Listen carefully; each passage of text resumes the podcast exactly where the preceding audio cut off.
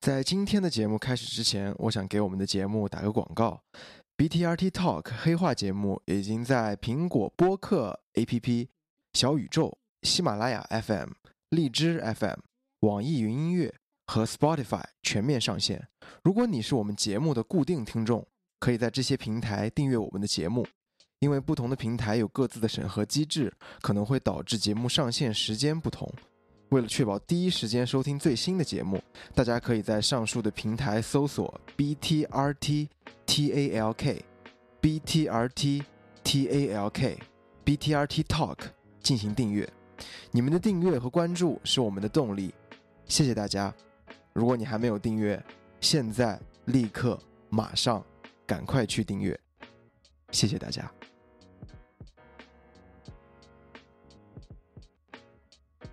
大家好，欢迎收听我们最新一期的 BTRT Talk 黑话节目。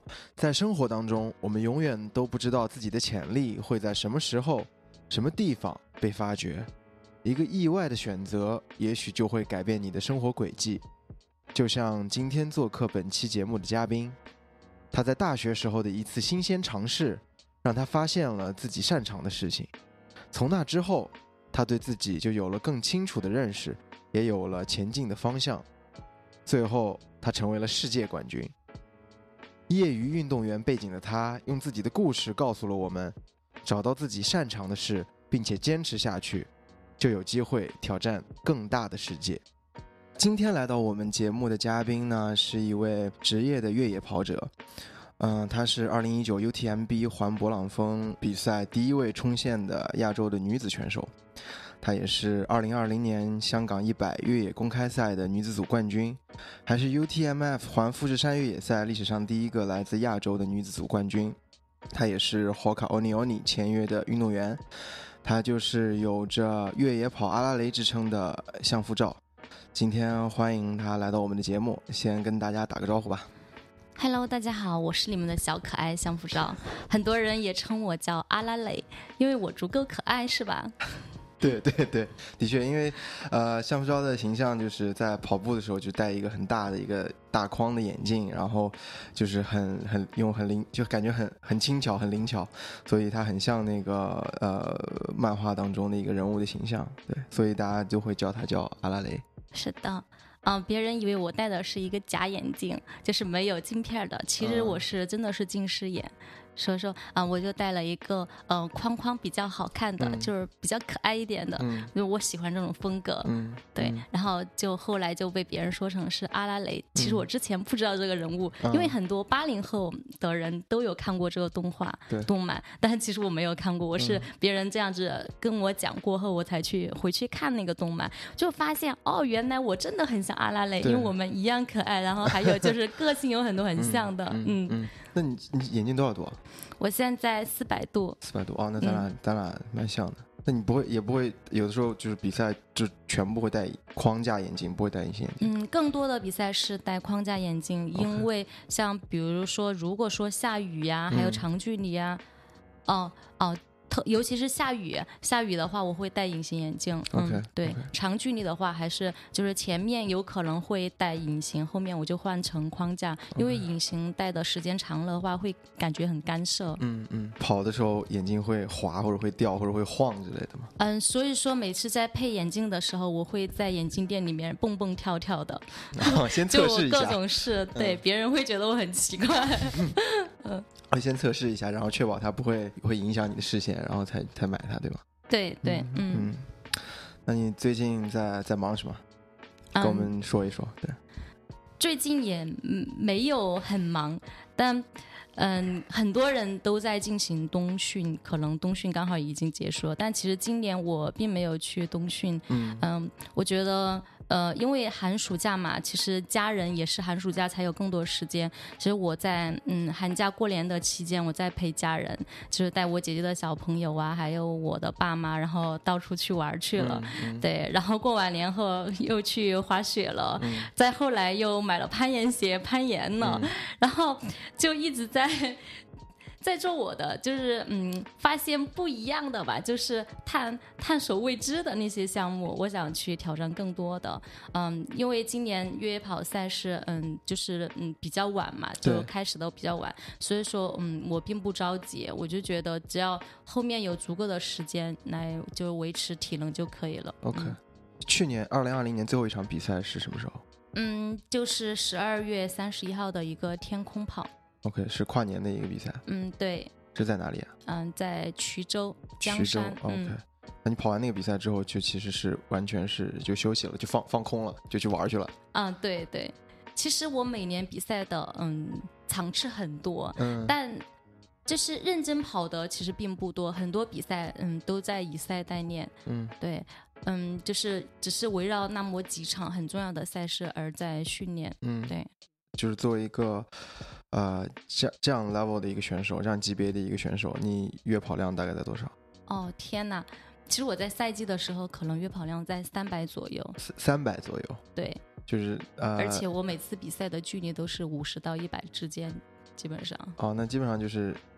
基基 基本上就是每每每个每一周都会有比赛，然后其实比赛就是你的跑量，对，然后中间可能会呃调整恢复。嗯，对嗯那其实这样听下来，你跟我认识的一些呃越野跑选手或者说呃路跑选手还挺不一样的。他们就是平时也会在坚持在训练，去堆一堆跑量，然后就是一直在跑。你你跟他们还挺不一样的。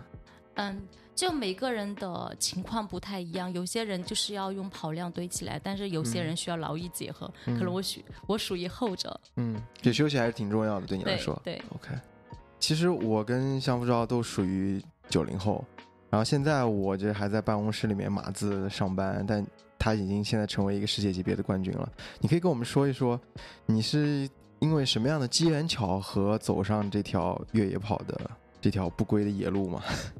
嗯，是从大学的时候我在大二的时候一次偶然的机会接触到了越野跑。嗯嗯，后来也也接触的其实是一场户外多项赛，但是这个项户外多项赛里面包含了有越野跑这个项目。嗯嗯，从大二开始我就一直在参参加户外赛，一直参加到一七年结束。嗯但户外多项赛它是一个团队项目，嗯，到后面因为它的其他项目有包含有皮划艇啊，还有自行车、山地自行车，就是也是越野路。嗯对，然后还有一些嗯轮滑呀，啊、绳索机能啊，啊、就是定向越野，特别多特别多嗯，项目，特别多花样。对对，就是是一个很有趣的比赛，所以说我就持续参加了嗯五年的时间，嗯但在这五年的时间当中，我就发现。越到后面，我就发现我的耐力是比我的就是队友是要强的，嗯，因为他是四个人一个团队赛嘛对，四个人就是一起出发，一起到达终点。对对然后，尤其是在越野跑项目当中，就我在跑越野跑下坡的时候，就我们队的男生都跑不过我。哇，对，然后在比赛过程当中，也会被一些越嗯，就是户外多项赛的其他的老队员说啊，你可以去跑越野跑比赛，你可以参加呃升降赛。那个时候，中国登山协会它有一个比赛叫升降赛，升对升升升降降对，降赛就是呃爬升、下坡、下山是比较多的。嗯，对然后后来伏那种。对，后来我真的有去参加，再后来我就嗯，就真的就参加了很多中登协的一些就是嗯比赛，嗯有升降赛，后面又变成天空跑啊什么的，还有山地马拉松，嗯，你就是这样通过这样的一个大学当中，其实是一个算是一个体验，刚开始是体验开始，然后慢嗯慢发现自己的优势，然后就逐渐转型到了一个呃越野跑选手这样的一个身份，对吗？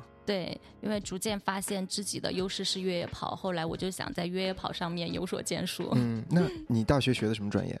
我学的是社会体育，专项是健美操。健美操。哇，那这个跨度还真挺大的。对，因为我其实，在大学里边儿，我我要比很多项目，对，就是有也有比中长跑是其中一个项目，然后还要比健美操比赛，然后还要比定向越野。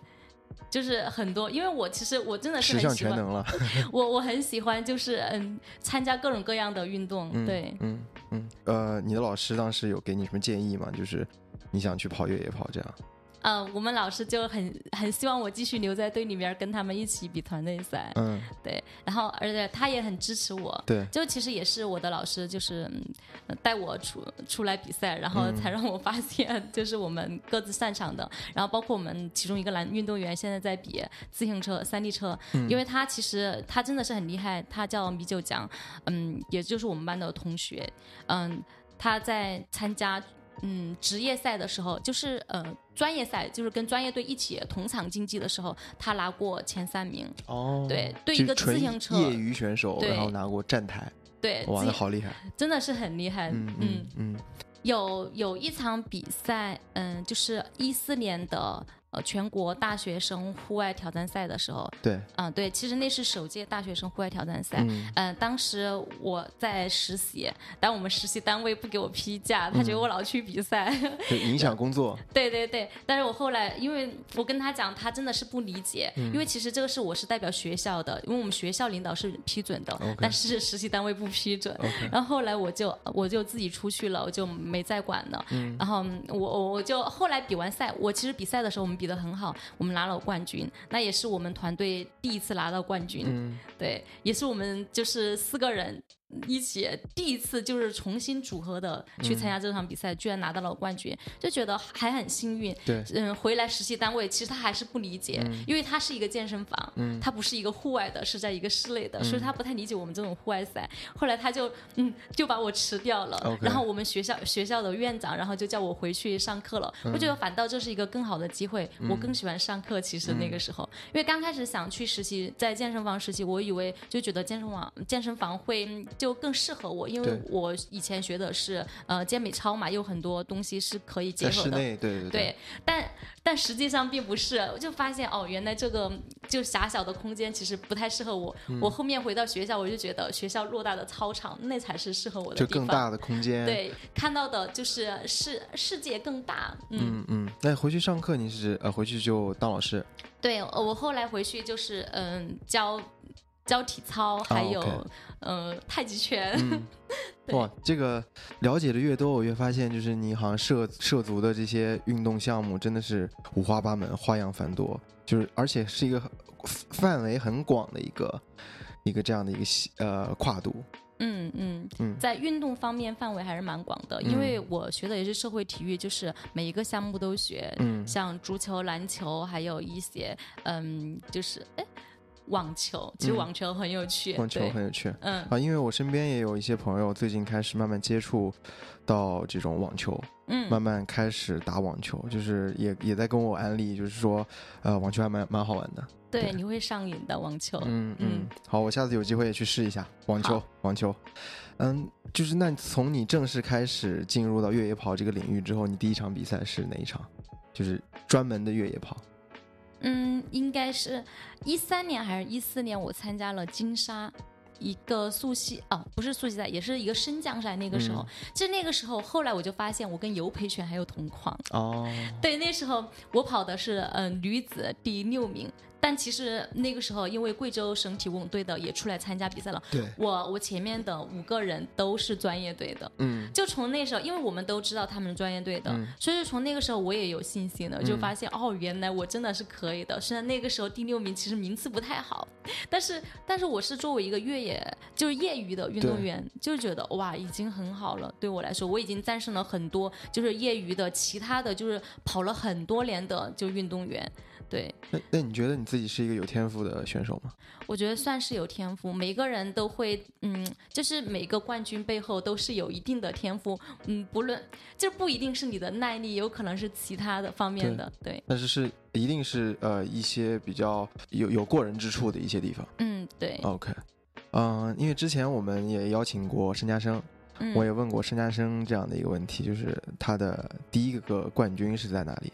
我也想问问你，你的第一场越野跑的冠军是在哪场比赛？嗯，我我我真的是，嗯，比赛过程当中大大小小的冠军，在大学期间其实拿了还蛮多的。嗯就是更多的还是自行车。那个时候，除了户外多项赛以外，我比的最多的是自行车比赛。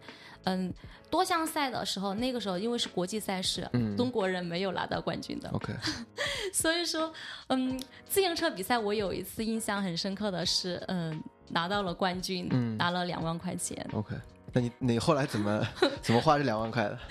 对，嗯，其实我我在大学期间所有的比赛中的奖金，我会分成主要两个部分，对，其中一部分就是我的生活开支，嗯。我的学费，嗯。然后还有呃，就是我平时花的生活费，嗯。嗯嗯还有一些就是买装备嗯。剩下的钱，因为因为在比户外赛的时候装备特别多，像比如说轮滑鞋呀、嗯自行车各种配件，哦，后面自行车也要升级，对就会越来越好。嗯然后嗯，还有一部分钱就是嗯买基金，嗯对，买基金投资了，那个时候已经开始。对对，那个时候就开始就会多一些钱呢。基金看它就是每天涨的钱呐、你就可以用来，好像啊，我今天可以多买一颗就是糖啊或者什么的，哦就觉得很开心。那个时候其实很少，但但是觉得也很开心。但后来慢慢的积累，也就变成了我买房子的首付。哦 OK，嗯，就是从是从一点一滴开始，对就，慢慢慢慢，呃就是积少成多，这样滚雪球一样。是的，嗯嗯那你你刚才说你第一场比赛竟然是自行车的，就第一场比赛的冠军竟然是来自一场自行车比赛，那你有考虑过试试铁人三项之类的？哦，我有比过铁人呃你有比过铁人三项？对，嗯。是是什么样的感觉？嗯，铁山其实我游泳真的是很差，嗯，我比过两场铁三的，就是有一场铁三我上岸的时候就是没有几辆自行车了，嗯，还有一场我上岸的时候是一辆自行车都没有了 那是怎么继续铁三比赛的呢？啊，因为我是最后一个上岸，但是我没有被关门。嗯我哦，我没关门的话，然后我就可以继续在自行车还有跑步上面追，嗯，但我自行车还是很快，嗯跑步也很快，嗯，尤其是跑步，其实比更多铁三运动员是要快的，对，对，所以说我都还能拿到名次。哇，厉害厉害！你刚才也说，就是呃，在通过一场呃，就是户外山地赛，你发现了自己就是真的好像是算是一个天赋型选手，然后就跑得很快，呃，就是也不是运动员出身，然后你刚才也说你平时也不太训练。那你可以跟我们介绍一下，你就是在赛季备赛的过程中，你你这一周是大概是怎么样度过的吗？可以跟我们说一说你的这个备赛的生活。嗯，我就讲讲在大家拉力的时候吧我们会嗯提前，我们提前了十天过去，嗯。在十天，嗯，在比赛开赛前的那几天，就是前开赛前的一天，我们没有跑步，但是再往前数倒数几天，然后我们都是每天都有去试赛道。其实重要的比赛，我们都会尽量提前去把赛道都要走一遍。对，每天给自己安排三十公里左右的量，就是你可以根据你自己的情况，嗯嗯，速度可以自己调整。对那连续几天这样三十公里？对对。哇，那身体能吃得消吗？对，所以说你就要根据你自己的情况，然后调整，嗯有可能后面就会变变少。对，中间你肯定是还是会休息一天多时间，嗯嗯嗯，然后让你的体能就继续维持着。明白。嗯我我我有一个很小白的问题，就是、呃，越野跑跟路跑就同样的距离，是不是越野跑的消耗会更大一些？越野跑和路跑，对，假如都是三十公里，其实其实这个不一定，嗯对，要看速度，，OK，还是看速度，对，嗯嗯，还要看路那个地形路对，况。要看路况，对。OK，其实越野跑下坡，其实很多人是调整的，嗯，但也有很多人下坡很累，对对。嗯嗯嗯，那你的策略是怎么样？我下坡都是调整，是调整？对 OK 就上坡其实保持一个相对快的一个状态，然后下坡就调整。对我下坡，我觉得是放松的，然后嗯节省了体力，然后我下我上坡的时候才会有能力再继续跑。嗯嗯嗯嗯，那跟我们再说说你的装备吧。你刚才也说，就是你会呃挣的奖金里面会也会呃拿出一部分钱来来买你的装备。你嗯在呃准备现在越野跑的时候，你有哪些装备呢？就是会准备哪些装备？可以给我们介绍一下。其实装备真的是很关键，如果你你们的水平差不多的时候，装备就决定你的成绩最后有可能。哦，其实装备它和你的心态同样重要，OK。对，尤其是自行车，哦，自行车，对，当然鞋子也很重要，嗯。对。就是有一次我在嗯，我第一届跑彩谷的时候，就是我前两天还看到别人就把那个照片发到微博上面，因为那次比赛的时候我穿的是一双路跑鞋，对，然后其实彩谷那个赛道下雨很泥泞，我在三十公里的时候我的脚趾甲就已经黑了，后来我的脚趾甲基本上全黑了，就是三十公里到一百公里这个期间，不知道我有多煎熬，就脚趾甲黑了过后你就会很疼，然后你就会嗯嗯身体就是。变成一些其他的动作就不太好了，然后所以说就导致膝盖有问题，就是一连串的问题就出来了。然后其实我觉得我很有可能拿到第一名，但是但是真的，然后就是因为膝盖的问题，到后面因为我我在很长时间都是处于第一的状态，直到最后一点几公里，哦不到一公里，不到一公里吧，被绝杀了。对对对，因为大家都在找路，然后我告诉他了那条路是对的。但是他冲了，我没有说，因为我的脚已经不允许我的冲了冲刺了。然后所以说后来我就我觉得我很幸运，我签到了 Hoka，因为 Hoka 对我来说，我觉得它就是越野跑当中最顶尖的越野跑鞋。对，然后它有足够的缓冲。就缓冲，我觉得长距离比赛当中真的是很关键。然后，因为它也会有，就是根据不同的距离有不同的鞋子，然后还有不同的路况也有不同的鞋子，嗯，就很细分的很很清楚这样。对对，其实很多人都嗯。都觉得嗯，飞速羚羊 Speedgo 的呃四就是比较好吧，然后就觉得更适合大众跑者，对这双鞋就是更适合。但也有一些呃其他的挑战者呀，还有一些嗯，就嗯飞速羚羊的竞技款，其实很多人是没有试过那款的，那款鞋是非常好的。然后还有一些托伦特，其实我在一九年嗯。环富士山的时候，我穿全场穿的是托伦特，嗯，对，然后嗯，就是还在港百的时候，对，我港百前半程我穿的是一双嗯路跑鞋，就是 Carbon，嗯，对，然后碳板那双，对对，然后在后半程我再换成了挑战者，嗯，对我会根据路况去选择选择鞋子。还有就是根据这个比赛的距离选择，有可能距离短的话，嗯，就是路况，嗯，就一般不是特别难，不下雨的话，我有可能会就用路跑鞋跑了。嗯，对，这个其实还是要根据你个人的情况而定，还有你的就是越野跑技术。对你能不能掌控这双鞋，能不能掌控这个路，就是那种有的人就是嗯，一踩上越就是踩上那种比较难的路，对，他就不能走了，嗯，对。但是我是从小就在这种环境生活，嗯，就所以说我就觉得都可以，嗯。那除了就是刚才你提到的鞋以外，那其他的装备呢？比如说像呃水壶的马甲。还有说像登山杖这种，你你平时也会准备吗？我都会准备，对，嗯，我也是会根据距离还有爬升来定要不要带登山杖，还有背包的大小是用背包还是腰包。港百的时候，我前半程用的是一个腰包，后半程我换了个背包，因为后半程嗯我用了登山杖，前半程我没有用，所以说要根据你的东西还有强制装备来定你是背背包还是腰包，还有背包的大小都是嗯这样子来决定的。对，背包它也有大小。之分，对尺寸四就四升的，有十升的这样子的，对。这样听下来，就是越野跑的装关于装备的学问真的还挺多的。对，就是有些人可能就一个背包，就所有的装备都一套，但是我们是有很多的。对对对，根据不同的比赛而定的。我还好像感觉就是真的是越专业越往上走，你就会发现这个分门别类就会越来越多，越来越细分。对，尤其是就是比赛它有强制装备，强制装备的话，你就要看怎么去准备，然后怎么准备是最轻的，而且你又满足这个要求。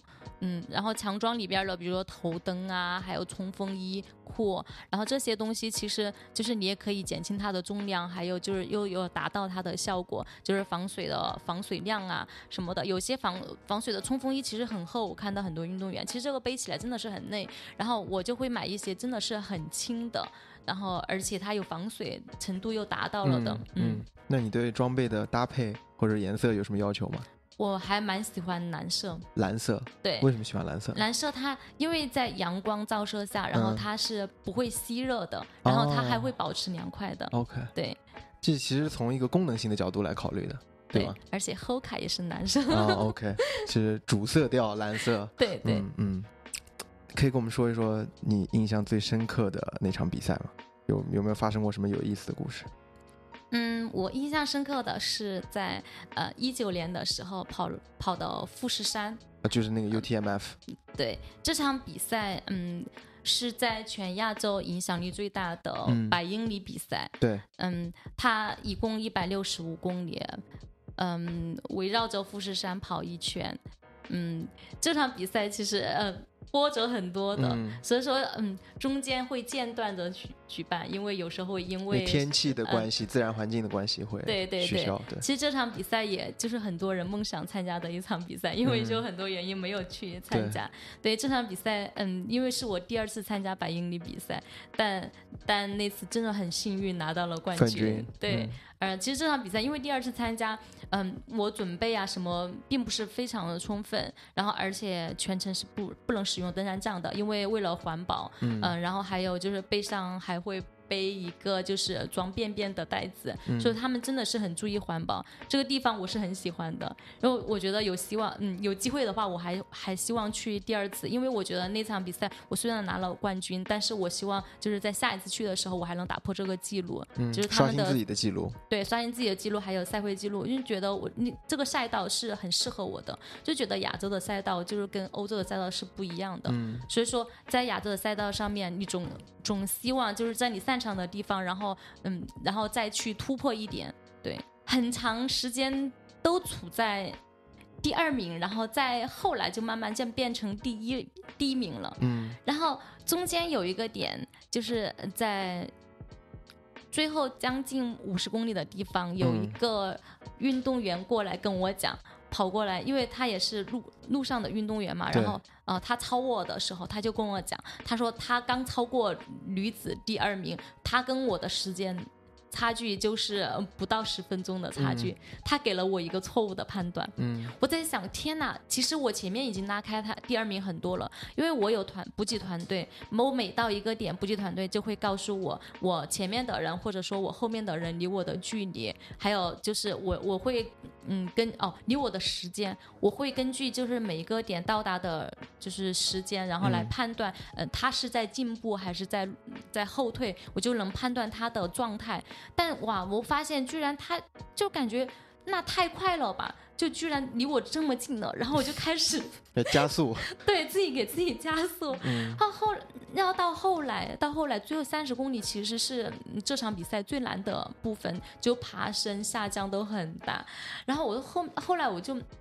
跑到自己连自己的下坡都不能跑了，因为嗯我的腿因为一直没有用登山杖，然后乳酸堆积很严重，嗯然后到后来，我就觉得我下坡都下不了了，我感觉第二名肯定就是马上都要追到我了。但我一直就是这种心态，一直保持到了终点，哪怕在终点，我就一直在，就是我很努力的在跑那段平路的时候，就一点都不放松，对对嗯对，然后就接后来就到拱门的时候，结果结果那个国旗，然后举着冲线了。嗯当时哇，真的氛围也是很好，因为这个是第一个亚洲女性在这种百英里级别，就是这种影响力比较大的百英里级别拿到了冠冠军。军，对，当时就是日本人也很兴奋，因为因为真的是第一个亚军选手，因为以前都是被欧美选手拿到了，哦对。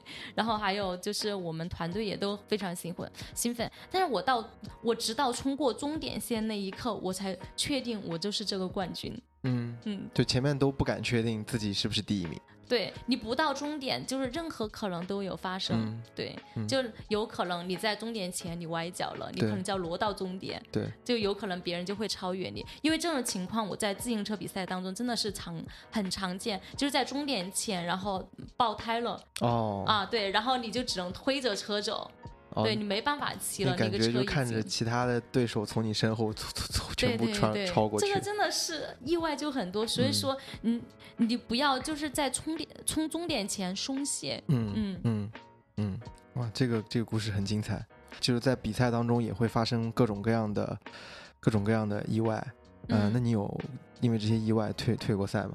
嗯，其实我是一个稳定性很高的运动员，嗯。对我不会因为一些呃，就是一些就是很小的问题，我觉得其实很多问题都是小问题，嗯，然而还有一些就比如说硬件问题而退赛，就是嗯嗯，我以前比赛的时候可能。最难的对我来说最难的就是肠胃问题，但我。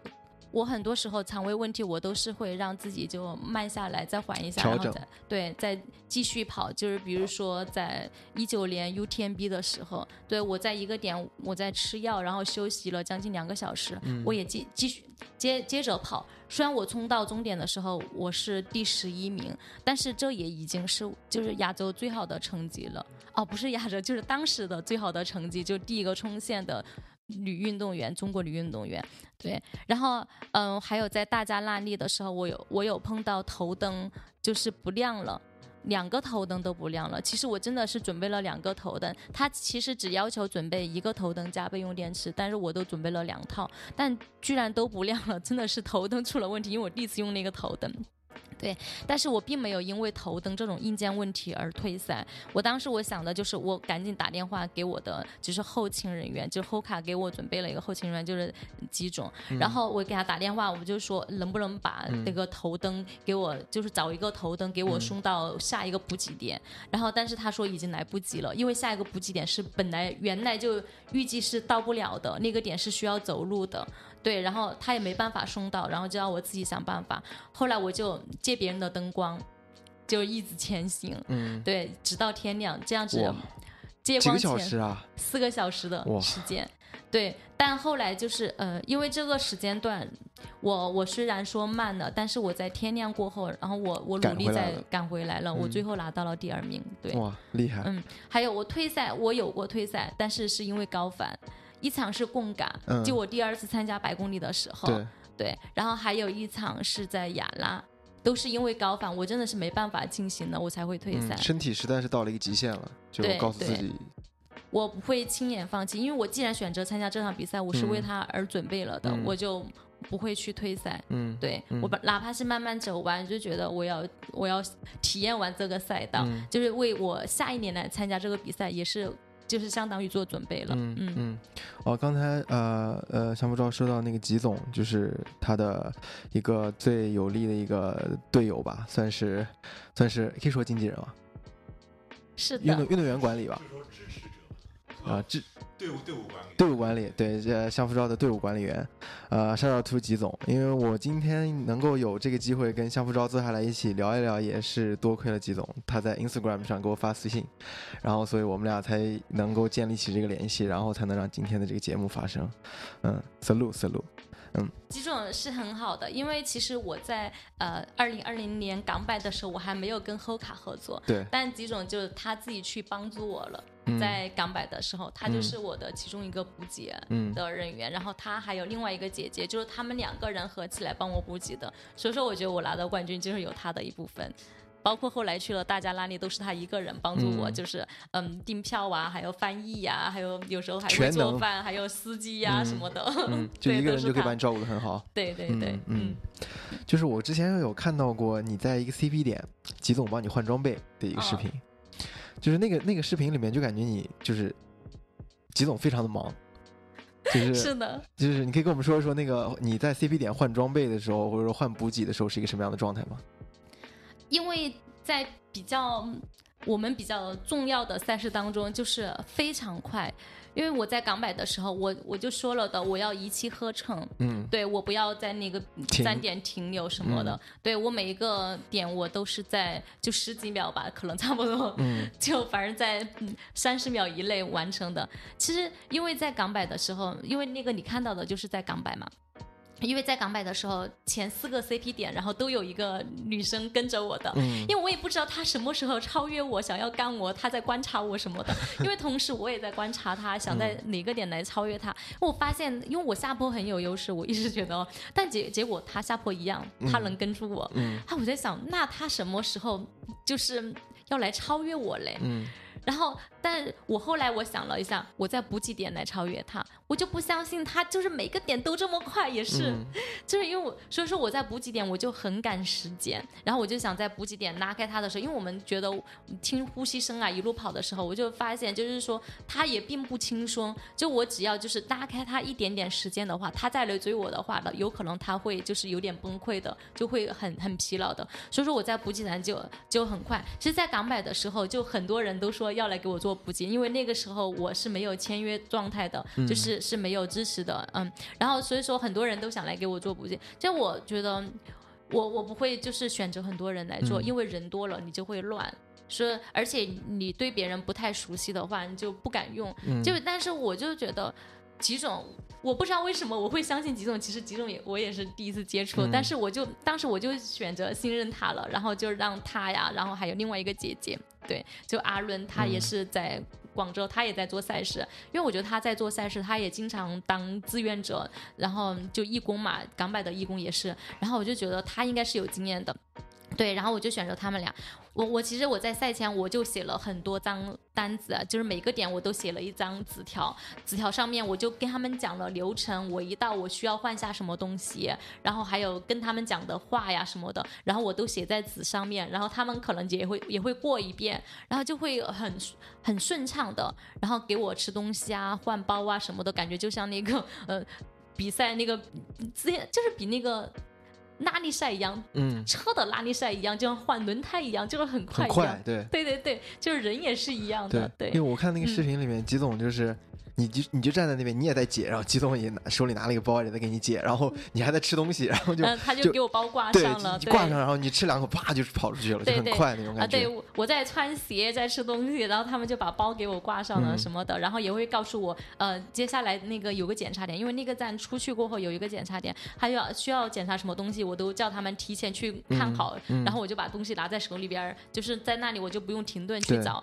对，之前我就发现沿路飞呀，然后他就过站就非常快。因为他也是这样子的，就提前知道那个点有什么东西，拿在手里直接通过，你就不用啊停下来找背包里边的东西。是，对，其实背包里边的东西，所有东西都是我自己准备的，我放在哪里我都知道，我不会就觉得哦，因为我有东西，因为在国外的比赛的时候，然后有可能是中间某个点也不确定在哪个点来检查你东西，所以说你放在包里，所以说我的东西都是我自己准备好的，然后。我放在哪儿，我很清楚，我不会因为就是呃找东西而耽误时间。对，我觉得这个也属于就是比赛策略的一部分。对对，就我所有都要准备好，然后安排好。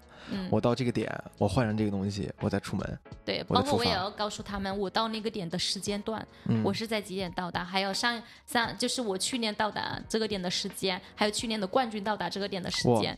对，然后我也我自己我心里我我记住了的，然后包括但我也写在纸上，让他们也知道。嗯，那你你有就是这样的一个笔记本或者这样的一些记的一些记录吗？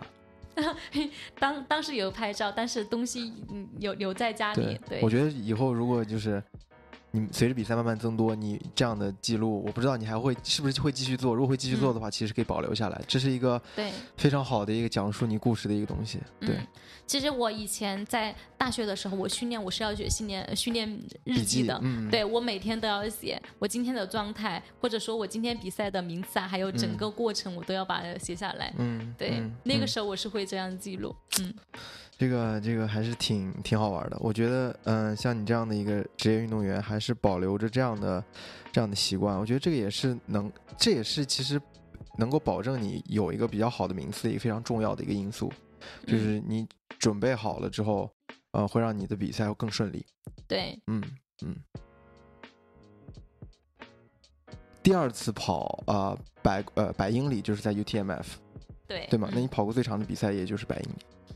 呃，没有，我跑过，嗯，喀拉斯三百三十公里。哇，三百三十公里！我不是跑，其实是户外多项赛，是一个团队赛。嗯，呃，那场比赛其实，呃，因为它是不能携带任何，就是是不能打开任何带有 GPS 的东西，就是包括手表，你手表有 GPS 是不可以使用的。嗯，对，手表就直接不能带，手机可以携带，但是手机我们从一开始就开始关机。直到就是你打开手机，就代表你要退赛，嗯，所以说是不能使用任何就是电子设备的，嗯，然后你完全靠纸质地图，有很多张纸质地图，对，通过那个地图然后去找路线，对，他会给你一些打卡点。嗯，然后你就去通，你要在赛前的时候，他提前一点点时间发给你了，提前一天发给你了。然后我们在赛前一天就规划来怎么走这个路，因为纸质地图其实不是所有人都会看的。嗯，对。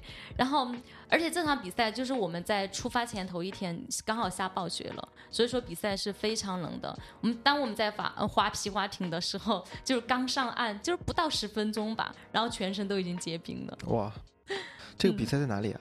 在喀纳斯，喀纳斯是非常漂哦亮的地方。在新疆啊。对，新哦疆。，OK，我的家嗯。乡，真的呀，大家有机会可以去啊。哇，真的很漂亮。对，新疆，嗯。然后还我们还有经过禾木，嗯。嗯，嗯禾木是一个很古朴的村庄。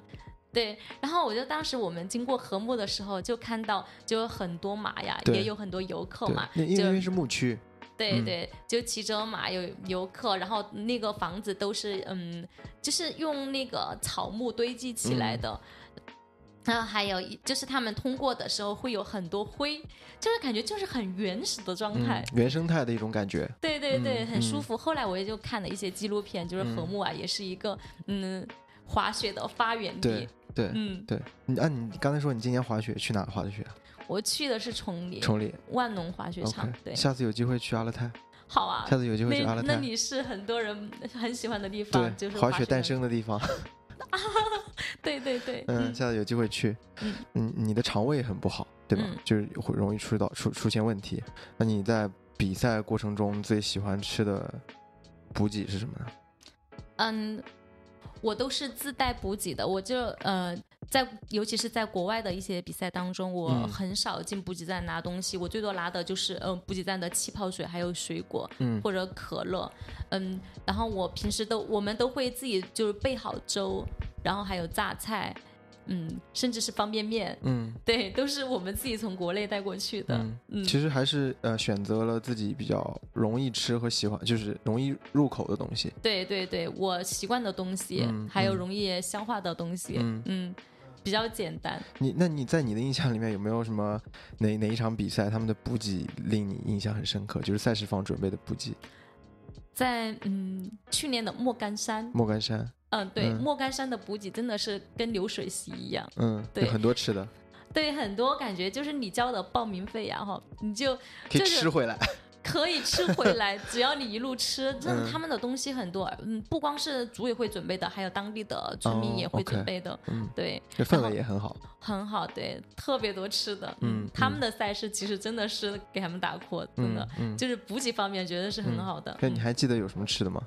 嗯，就是它有蒸的各种蒸的东西，嗯，就是热气。腾腾的，对，有点心，嗯然后还有一些哦，他们就是还真的有过海鲜，嗯，对哦，海鲜啊。对对对哇，，也都有的，嗯，那你有没有因为因为吃补给把肠胃吃的不舒服，就在比赛过程中？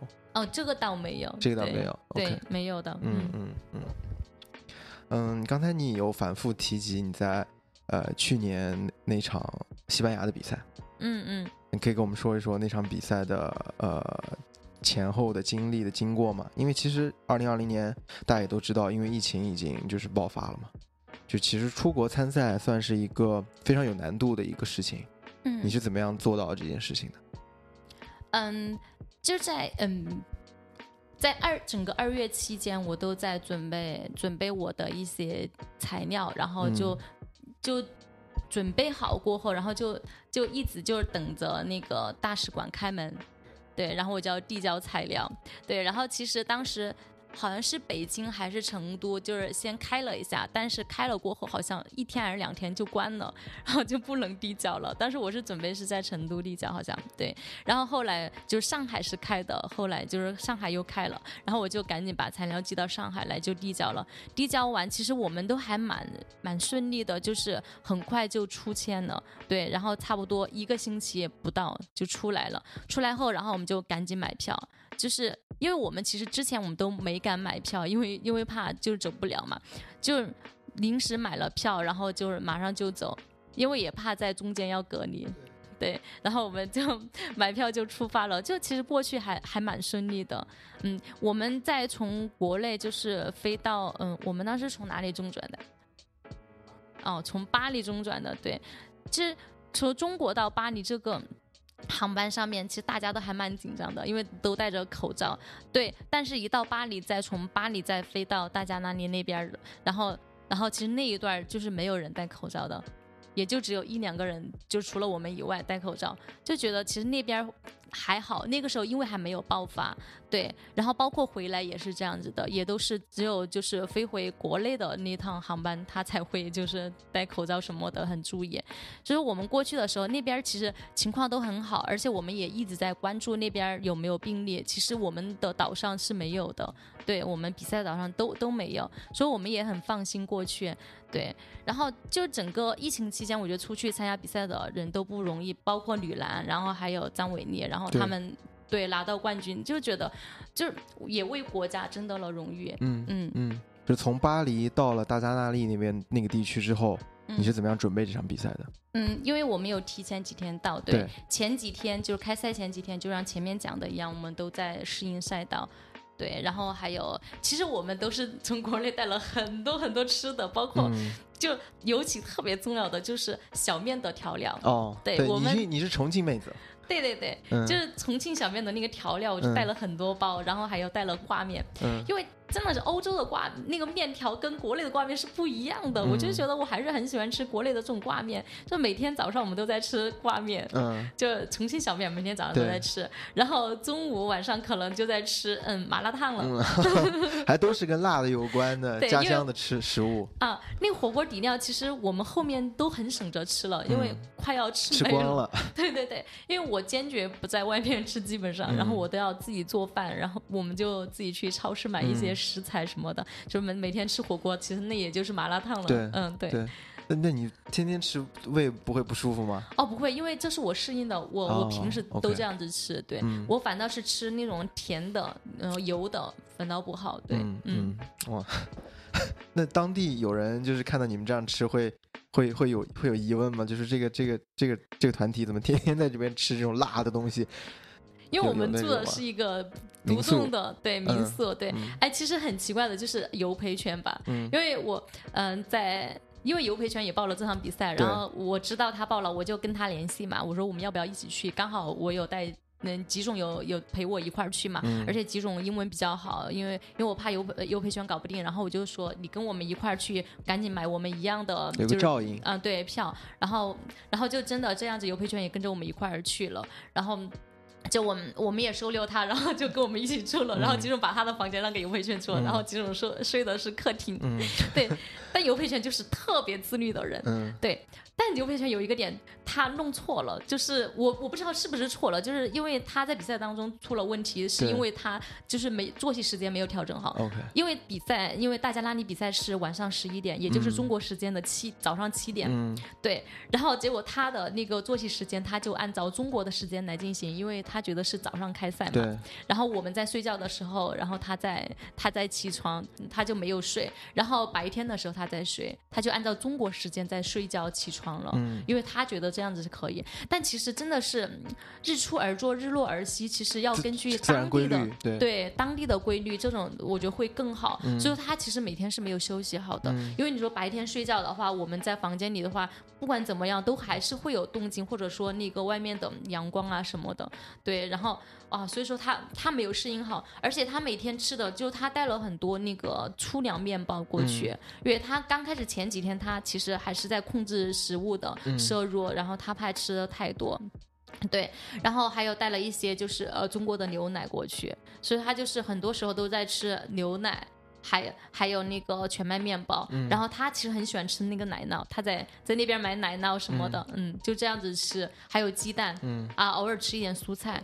就很控制，我每天我跟吉总就吃火锅，里边也有肉，就各种各样的在吃，然后直到最后一天，尤培全他才开始加入吃我们的东西，但是但是我们是给他煮的就是清淡的清淡的清淡的嗯一部分，嗯对。嗯。然后因为他前面都比较控制嘛，真的是反差特别大，他很自律的，嗯。对。这个景象还蛮好玩的，同住在一个屋檐下，有有人吃牛奶、粗粮面包，然后有人吃小面和火锅。啊，是的呀，他前面都不吃真的，嗯。嗯。比赛过程是怎么样的呢？比赛，嗯，因为出发是晚上十一点，对，当当时到达的那个是其实是在一个海边儿，对，它的氛围我觉得跟 UTMB 真的是很像，对，当时他好像是在一个广场上面，就也有很多来参观的人、来看的人，哪怕是晚上十一点，然后还是有很多人。还有就是，嗯，他在开赛前他会有一段演奏，哦，对，当地的那个音乐的演奏表演，对吧？对对对，我我觉得那一段就是让我很感动。当时演奏的时候，我就我就在就是进入到音乐的那种那个空间里面，那个对对 zone 对里面，嗯，对，然后我在想，我感觉今天就是注定的是一场感觉哈，就是一场很艰难的赛事。嗯我我我在默想，我我今天一定要加油，不管有多艰难。我不知道，当时又进入到那个音乐的那个空间里边去了，就感觉我我今今天可能会很艰难，因为我我我来到就是异国他乡这样子比赛，其实每一场欧洲赛事都很艰难，就不像在就是中国一样这样子的，就是我比较适应的天气、气候、饮食什么的，嗯。而且那天是很热的，因为大家那里真的是比较干，很热，嗯，就是气温都是三十度左右的，嗯。然后出发的时候在海边，然后整个出发的时候就是人挺多嘛，就是跑了很长一段那个沙滩，对，然后还会有那个浪给你拍过来，哇，对，就就尤其是我们就是嗯、沙滩跑完过后上岸的时候，就是走到那个呃上面那个。那个小路上面的时候，那个浪就拍到那个围墙上面嘛，嗯。然后他就会给你，就是整个人可能就打湿了，嗯嗯，就有些人就打湿了，我觉得好好玩，看到他们被淋湿的感觉。嗯。不过也很热嘛，然后就刚刚给他们浇水。对，就在比赛的时候，因为前面嗯都是爬坡，我爬坡的时候，我在第一个点的时候，我好像是十几名吧。就是很慢，然后后来慢慢的，哎，我们因为一到下坡，其实我真的优势还是在下坡，然后慢慢的就是感觉我我追到了很多人，也在超越人，但是真好好景不长，然后就头灯不亮了。后来就头灯突然在就过了差不多四个小时的时候，就突然就开始闪烁了两下啊，我就发现完了，头灯好像有问题了。然后我再换一个头灯，还是依然就是那个头灯是因为我前面用过了，前面四个小时也用了的嘛哈，然后就觉得已经不亮了，我就尝试着我拿出手机来照亮，结果发现手机的光啊，就是很微弱，就是在越野跑赛道上面，就是不能支撑我就继续跑下去的手机那种亮。刚好就是因为因为又要进入到嗯，在很更就最难的整个那个赛道最难的一段那个越野跑下坡，其实我们赛前我们去了那个那段路。所以说，其实我们没跑到哪哪一段，我们就其实就是感觉心里就就很清楚这个路况是怎么样的，然后要爬多久的坡，然后要下多久的坡，然后就是还好我们在赛前有去那一段，然后虽然说那一段我之前想着啊，我要在这一段要超越好多好多人呢，我在想我好开心的，但结果因为头灯的原因，结果就没有超到空了，对对对，然后我就跟着，呃，我在路上我就嗯跟跟那个外国选手就讲，我说我能不能走你们的中间？嗯。然后因为有两个人在一起嘛，刚好我说我想走你们中间，这样子我因为看得更清楚嘛啊。然后他们真的是也很好，就让我走他们中间，我在他们前面就是跌跌撞撞的，因为他那个路它是那种很多转弯，嗯之就之字形的各种转弯，然后就一到转弯的时候，头灯有可能就没有照到，我可能哎呀就就跑出去了，就就在前面跌跌撞撞，而且又摔跤什么的，对，但是觉得他们还好，就是很包容我，因为其实我也没有影响他们的速度，正常来说，因为我下坡还是挺快的，对，哪怕是就是因为他后面照过来嘛，其实是有影子的，对，就我跑的还是很小心，因为有影子挡着了我很多路，因为那个路是很小的路，是那种就是刚好只能过一个人的路，对，但是我就觉得反倒又有一个好好处，就是他们的爬坡是真的很快。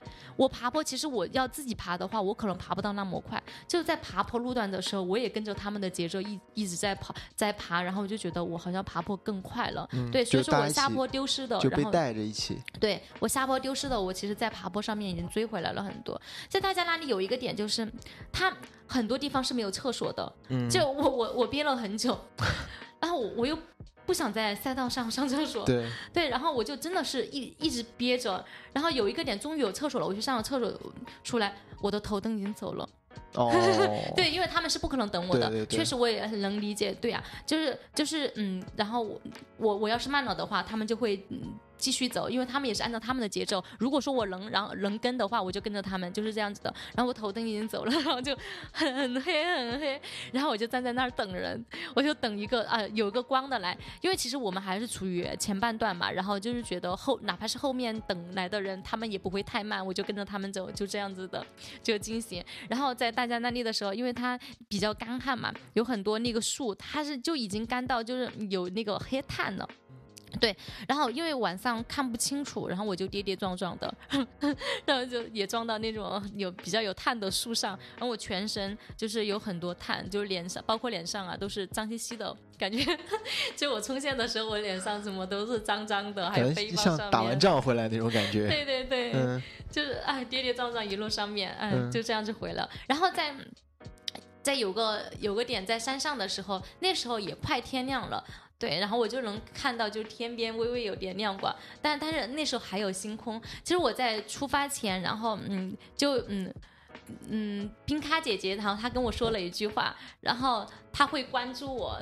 关注我比赛嘛，但是说的哪句话我忘了，真的。然后我就感觉到，好像就是我看到的天上的星星，好像就是大家中国的，就是这些人在关注我一样，嗯他们好像在照亮我前行一样。就是那个那时候风特别大，我感觉我整个我整个人都要被吹跑了一样。嗯我在拿出我我背包里边的冲锋衣穿着的时候，我就看着天空，然后 仰望天空，我在想啊，我说有他们在支持我，我我今天我一定要坚持，不管多冷，然后有多煎熬，我我都要等到熬到天亮。就果然真的是，嗯，到有个打卡点的时候，到那个点是 CP 六的时候吧，然后也就刚好天亮，然后我就刚好碰到了击中，所以说。在天黑那一段，然后我就真的是摸黑了四个小时。嗯，哇，这个拼灯的这个经历真的是挺好玩的，嗯，对吧？但很多人可能就觉得，嗯，我我的硬件出了事事故，然后有可能就影响我的比赛了。然后很多精英运动员就是嗯为冠军论的，嗯然后我就觉得我我出国比赛我就拿到冠军或者拿到前三，然后就硬件出错了，我就有其他的问题我就呃退赛。嗯但是我不这样想，因为嗯我觉得我们每一场出去比赛，其实大家付出了很多，因为不只是你一个人，还有整个团队，就是我的赞助商，还有后面默默支持我的一些国内的一些跑友，然后他们都在关注整场比赛。你不管怎么样，我就觉得，嗯，只要不是就是很大的问题，你都应该坚持完赛。不是我，我不是去评价别人，我是说我。你自己我的一个我对给我自己的信号就是这样子的，我一定要要去完赛。己相信的这个东西，对对，嗯嗯，那这个比赛可以就是我听下来就感觉当中充满了。呃，这种未知的这种呃情况会发生，会影响你，会会会给你造成一些困难，但是你最后还是完赛。完赛当时是多少成绩？什么样的成绩？嗯，我当时是拿了第二名。哇，就对是就是已经出现这样问题，然后还能拿第二名。对，其实天亮过后，我一直在追赶，然后我就追到了很多人。嗯，对，然后嗯，因为吉总也在给我做补给，然后他也会告诉我前面的人离我有多远，后面的嗯人离我有多远，然后我就会根据这个时间也会来判断，就是前嗯面后面的人他们的状态，其实真的是他在进步还是在落后，就是你和前几个点的这样子的，就是对比吧。嗯，其实很很多时候就是我在长距离比赛当中，好像一直在做数学题，我要计嗯算，嗯对，也要算自己的时间，然后我到达的时间，然后包括这场比赛的，其实记录之前也是十五小时多一点点，嗯其实我真的是好像只差几分钟就打破这个记录了。嗯对，当时我心中还是想打破这个记录，但但虽然说受头灯的影响没有，但是有一点遗憾，其实也好的，我嗯下一次再继续。次对对，就像港版一样。对对，嗯因为其实相夫照是连续四四年参加了港百，嗯而且他的名次是从第四名、第三名、第二名，然后直到去年拿了冠军，嗯，对吗？对，嗯。呃，可以跟我们说一说这个这个经历吗？就是为什么你会连续四年都要参加这个这个这个比赛，然后是一定要拿这个冠军吗？嗯，也没有。首先，港百它是真的是影响力，也是在亚洲最有影响力的百公里比赛了。就是所有人都会关注这场比赛，嗯，是说，嗯，就觉得这场比赛是很重要的。我我很想就是在这种重要的比赛。嗯港百呀，还有就是日本的环富士山呐、还有就是 UTMB 啊，这样子的赛事当中，就是大家很认可的赛事当中，要去拼搏，对。然后我每一年碰到的对手可能都不一样，嗯，但是我，但是我依然还在那里。对我不不论不管别人就是对手有有多厉害，但是我首先我要突破的是我自我。嗯对我每年我要看到自己的进步，就是嗯，我我我这一年就是出现的问题，我下年尽量不要犯，嗯然后就尽量就去嗯规避掉，总对结回来，减嗯减少一些就是不必要的错误，嗯就是因为很多比赛就是这样子的，就是你比到后面，你就会发现其实。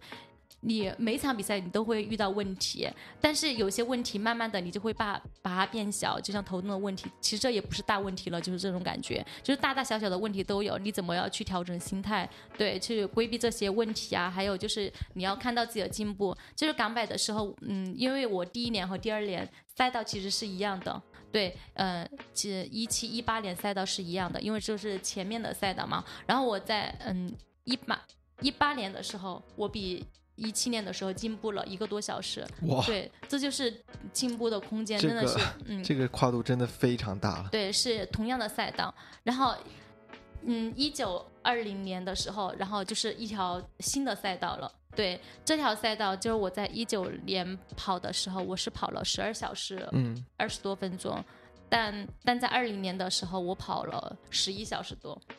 啊，那对其实就是每一年都是在往往前进步的。对我每年都在进步，包括嗯，后来我也打破了这个赛道记录。对对，因为其实一嗯一九年的就记录嘛，然后也是一个就是嗯也是国内的选手，他是专业运动员。因为我以前就觉得他真的很厉害，因为他的记录我我后来我发现我一九年我居然能破他的记录，我就觉得真的。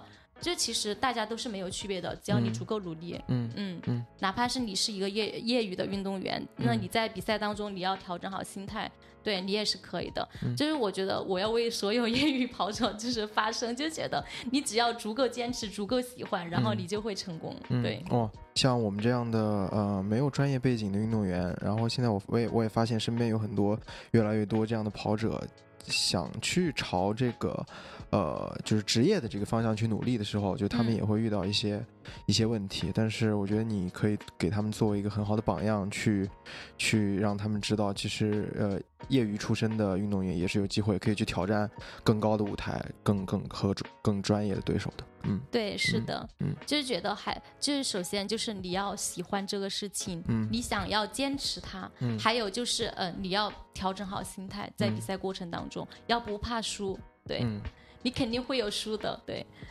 那、但是你要一定要坚持到你成功的那一刻，嗯，就是不得不拿到那个想要的东西，绝不会罢休的那种感觉。，对对，嗯，其实这个你首先战胜的是自己，还有嗯嗯你比较，你不要首先你不要去跟别人比较，嗯因为每个人真的是背景不一样，对比不了。对所以说你只有通过自己的努力，然后就一步步战胜自己，过程当中哇，你突然就好像战胜了别人。嗯嗯，就让我感觉就是说，不断刷新更好的自己，你就会在比赛当中变成一个最好的冠军，这种感觉。嗯嗯嗯，真的，嗯我很佩服，很佩服，我谢谢。我很佩服，很佩服。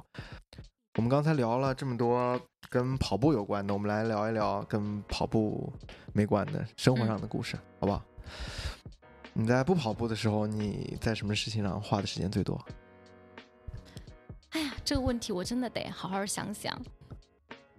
我可能就是在跟家人或者朋友待的时间比较多。嗯，对，嗯我不太喜欢一个人，嗯所以说我会就是很多时间，我不管走哪里，我都会约上朋友一块儿。嗯对嗯，我跟他们待的时间比较多。那有嗯什么呃兴趣爱好吗？嗯，挺多的，比如说养花、撸猫、嗯 撸狗什么，你这你你有些都有养养猫养狗吗？对，有。呃，嗯猫猫狗都有，猫狗双全啊。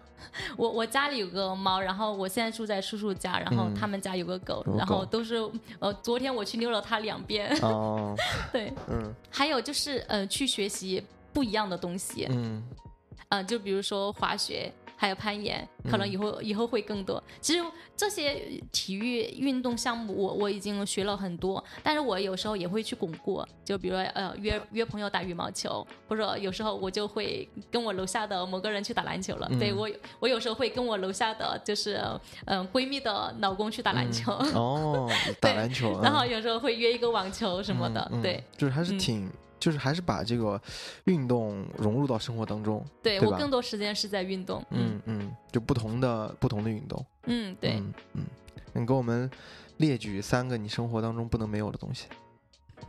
嗯眼镜，OK，眼镜，对我一定要很清楚的去看世界，嗯对，然后还有爱，就爱爱自己，嗯爱别人，嗯然后爱爱环境，嗯，嗯还有呢？第三个，嗯。第三个我想想，其实我觉得手机也是比较重要的一个部分，就嗯。出门真的是有手机就是看地图啊，然后还有就是刷公交卡呀什么的，对，很多东西都需要手机，嗯。嗯，手机。OK，那其实这感觉更像是一个现代人需要的东西，嗯，对，很，很很很现代年轻人喜欢的东西，对对吧？嗯。嗯，我的观察就越野跑跟路跑很不一样嘛，在呃就是经常会遇到一些天气跟气候的变化，但是你我看到从不管是照片上还是见到你本人，我觉得你皮肤都特别好，你可以跟我们分享一些。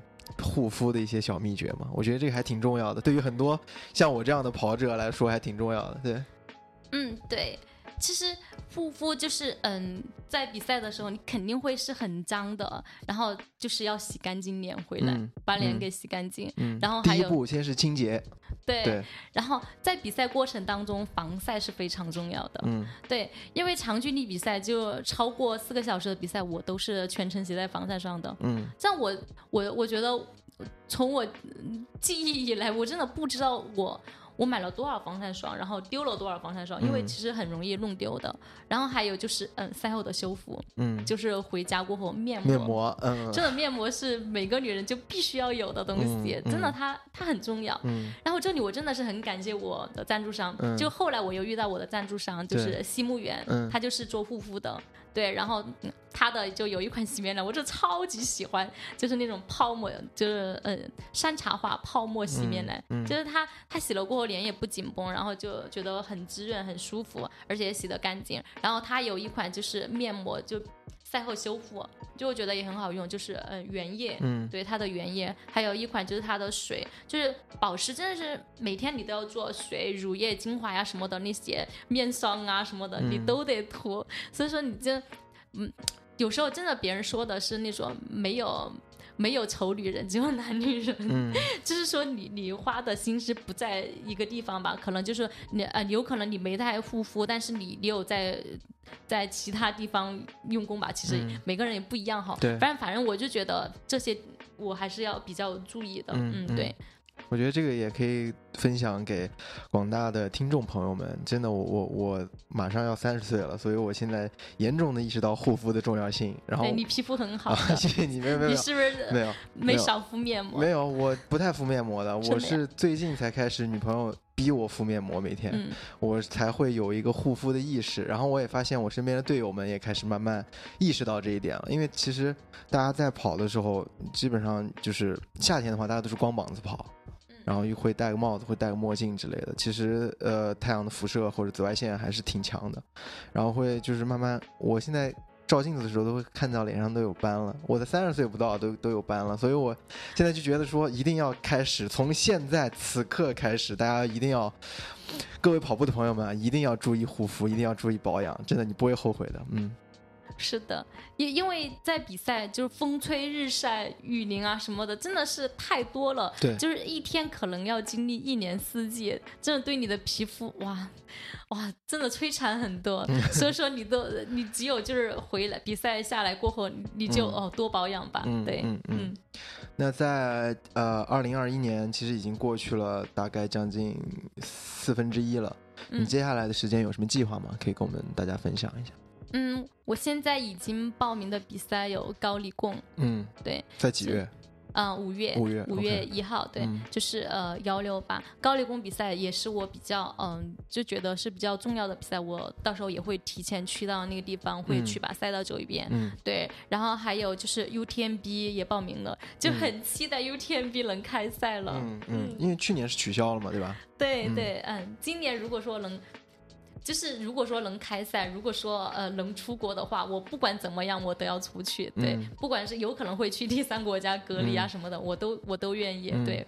我的目标就是我一定要出去，就像赵家驹一样，他他中签的西部一百，嗯这是创造历史了，因为嗯大陆运动员就还没有人中签过，说他很幸运中签了，他现在就在想，只要就是大使馆一开，就是可以面签，然后他就要去颁美签，然后他一定要去参加这场比赛。嗯，对，就是觉得很很重要这些赛事。然后，嗯、我还嗯可能会报名一些斯巴达赛事。哦，斯巴达就是很好玩，嗯就是一些力量与速度的那种比赛。因为我刚好我去年拿了一场崇礼的五十公里的超兽赛的冠军，然嗯后我居然能拿到那个免费马了，我哇，那个报名费可贵了。我在想，嗯那我我总算可以就是这样子免费参加，我我要多多玩几站。嗯对，嗯我觉得那个挺好玩的。OK，、嗯那除了这些比赛之外，就还有其他的什么计划吗？嗯，还会去嗯，就是嗯，巩固不是巩固，就是继续学习我的滑雪吧。因为我嗯其实前段时间学的挺烂的，因为我胆子小，因为因为在我在想，我接下来还有比赛呀什么的，我还要继续签约我的品牌呀，我不能受伤，不能受伤，嗯就这样子，我就呃学得很慢。然后还有攀岩呐、